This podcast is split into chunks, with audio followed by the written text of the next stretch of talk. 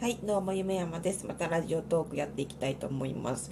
えー昨日ね、あのーハムスターを亡くなったのをきっかけにもうちょっとなんか喋ろうかなっていう感じで始めたんですけど、他の方のラジオトーク見ていたら、なんか失恋しちゃって悲しいのもあるし、あのー気持ちの整理も兼ねて始めまして、その後100回続きましたみたいな人もね、いたので、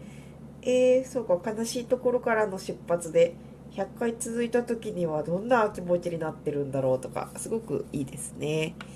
で、あの、ラジオトークの手軽さについてもその方語っていて、なんか別にいいねされたりする機能はあるんですけど、その人のなんか顔のマークが出るとか、アイコンのね、こうマーク出たり名前が出るとか、そういう機能がないみたいで、すごい匿名性を重要にしたこうラジオみたいなので、あの、なんか、あ、この人いつも見てくれてるな、みたいな、そういう人がわかるような機能はないみたいですね。でやっぱそれがすごくいいって言ってる方も多かったですし、あのーなんか、やっぱそういうの、だんだんだんだん気にして重りになっちゃうよねっていうことを言ってる人もいたので、まあこの、ちょっと、ラジオトークの機能も活かしながら、気にせず好きなこと喋っていこうと思います。でやっぱこう、おしゃべり配信をしていると、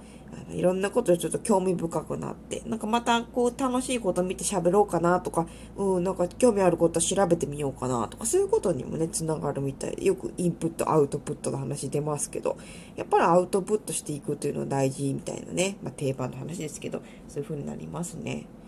でこうそれはすごくあのシナリオの勉強をした時に思っていて、え私はあの広告漫画家をさせてもらってるんですけどもやっぱちょっと内容面に関しても作ってほしいっていうあの、ね、依頼がだんだん増えてきたんですけどもちょっと文章に関して最初素人だったのでこれはいけないとやっぱ構成とかなんかこう話のまとめ方とかちょっと勉強しないといけないなと思ってちょっと悶々としてたらあの、公募ガイドって昔からありますよね。なんかもうランサーズとか始まるのもっと前ですね。あの、なんか公募募集みたいな感じ、賞金10万円とか言ってなんか市のキャラクター作ったりとかそういうやつなんですけど、なんかそれをふらっとこう買ってみたときに、なんかいまいち応募してみたい賞みたいなのがなくて、うーんっていう感じだったんですけど、広告欄にね、あの、シナリオセンターのシナリオライター養成講座みたいな、なんか通信教育のあの、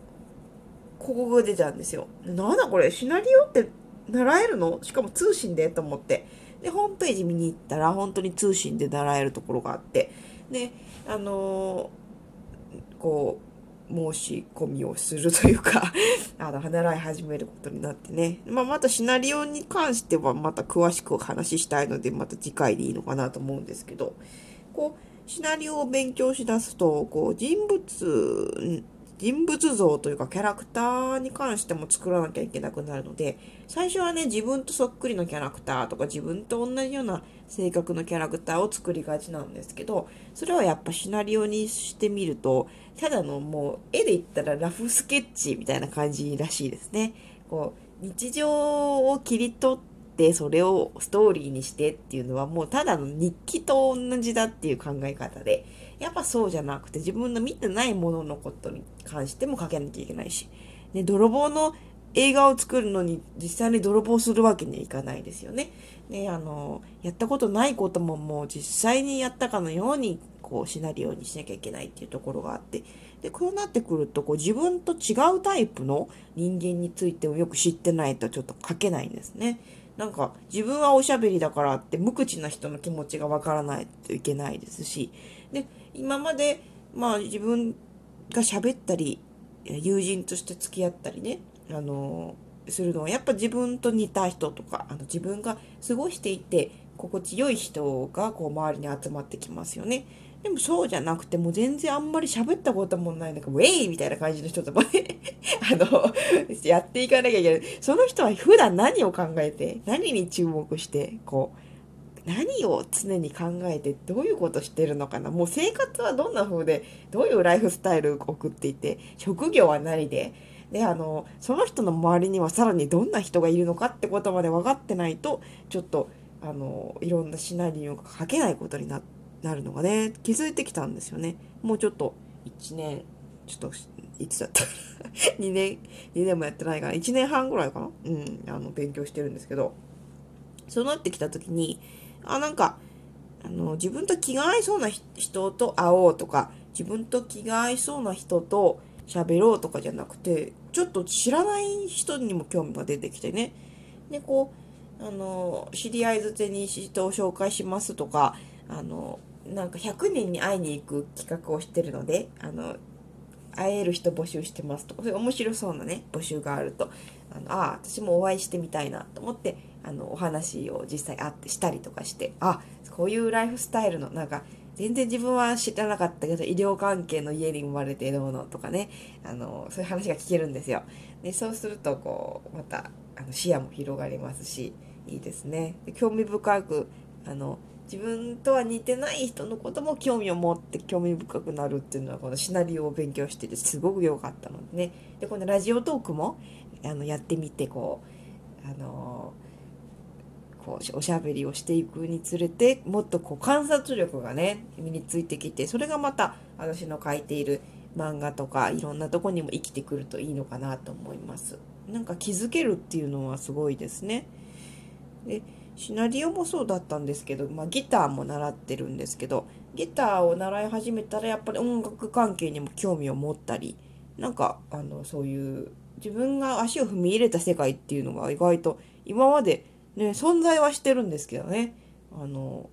同時並行で同じ世界で同じこと起きてるんですけどもう全くこう視界に入らないことってあるんですよ。であの興味も持ってなかったしもうずっと毎年毎年あったけど全然見に行ったことないものを見たりとかそういうことにつながるので、うん、なんか趣味ってそういう風なんだろうなと思ってやってる時が楽しいとか、うん、なんか手芸とかで例えば出来上がるから楽しいとかそういうのもあるかもしれないんですけどそれをやったことでそのなんか世界のことを知れるその世界にいる人たちのことを知れるっていうのはすごい深いですよね。でそこでまた出会いがあってでそのなんか関わったことでこうグループに入ったりとかなんかあの話したことない人と話せる。やっぱ共通点ですね。共通点が増やせるというのはすごくいろんなところで強くて。でセールス学んだ時もあのそうだったんですけどまずはあれは信頼関係を築かなくちゃいけないので共通点をずっと探していくんですね。でなんか「あ私の知り合いにそういう人います」とか言ってなんか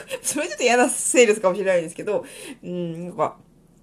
あの一緒に「あそうですね」って誰にでも共感できる人というのはそれだけやっぱりチャンスに恵まれるというのがあるみたいで。うん、なんかまずは人の話をしっかり聞いて、うん、それ知ってるとか、知らないことに関してはね、え、それどんな風なのとか言って、興味深く聞くと、相手も喜んで話してくれますから、すごくね、あの、興味を持つっていうのはすごく大事だと思います。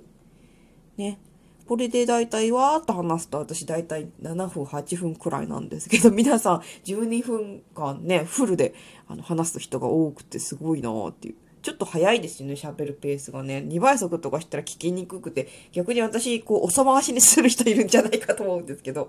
うん。おそ回しで、こう、こんにちはとか言ってやるんですかね。ね、あの、早送りにしないと聞けないぐらい間延びした喋り方する人もいますし、いろいろなんですけど、まあまあまあまあ、8分ぐらいで満足なのかなという気がします。はい、じゃあまた気が向いたら収録していきます。こう、どんどんねあの収録してもっと自分の興味持ってることを掘り下げていきたいですね。はい、それではこれで。